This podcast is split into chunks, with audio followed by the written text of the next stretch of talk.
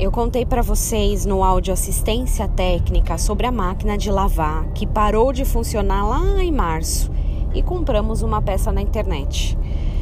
Como as palavras têm poder, eu senti na pele essa verdade. Relendo aqui o que eu havia escrito e consequentemente falado no podcast, vi que eu disse que se o conserto da máquina não desse certo, a história viraria outro podcast. E aqui estamos nós. A peça comprada daquela vez quebrou por não ser a peça original. Dessa vez ouvimos um bom conselho: não compre a genérica, mas compre a peça do próprio fabricante. E foi o que fizemos dessa vez, sem genéricos. Atenção, não estou falando nada contra o medicamento genérico, hein? Mas se tratando de equipamentos, é muito melhor que as manutenções sejam realizadas com peças originais. E você sabia que nós também somos assim? Salmo 139, 13 diz que Deus nos formou, pois tu formaste o meu interior, tu me teceste no seio da minha mãe.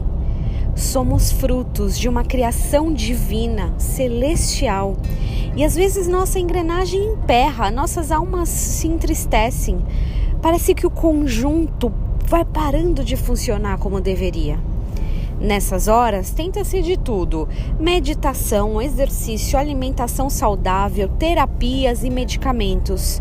Coisas importantes, relevantes, mas não são trocas. Não significa que é a troca da peça original por outra peça original. Ah, Senhor, age em nosso interior, transforma as nossas vidas, troque as peças emperradas, derrame do óleo do Espírito Santo sobre nós. Essa é a melhor manutenção.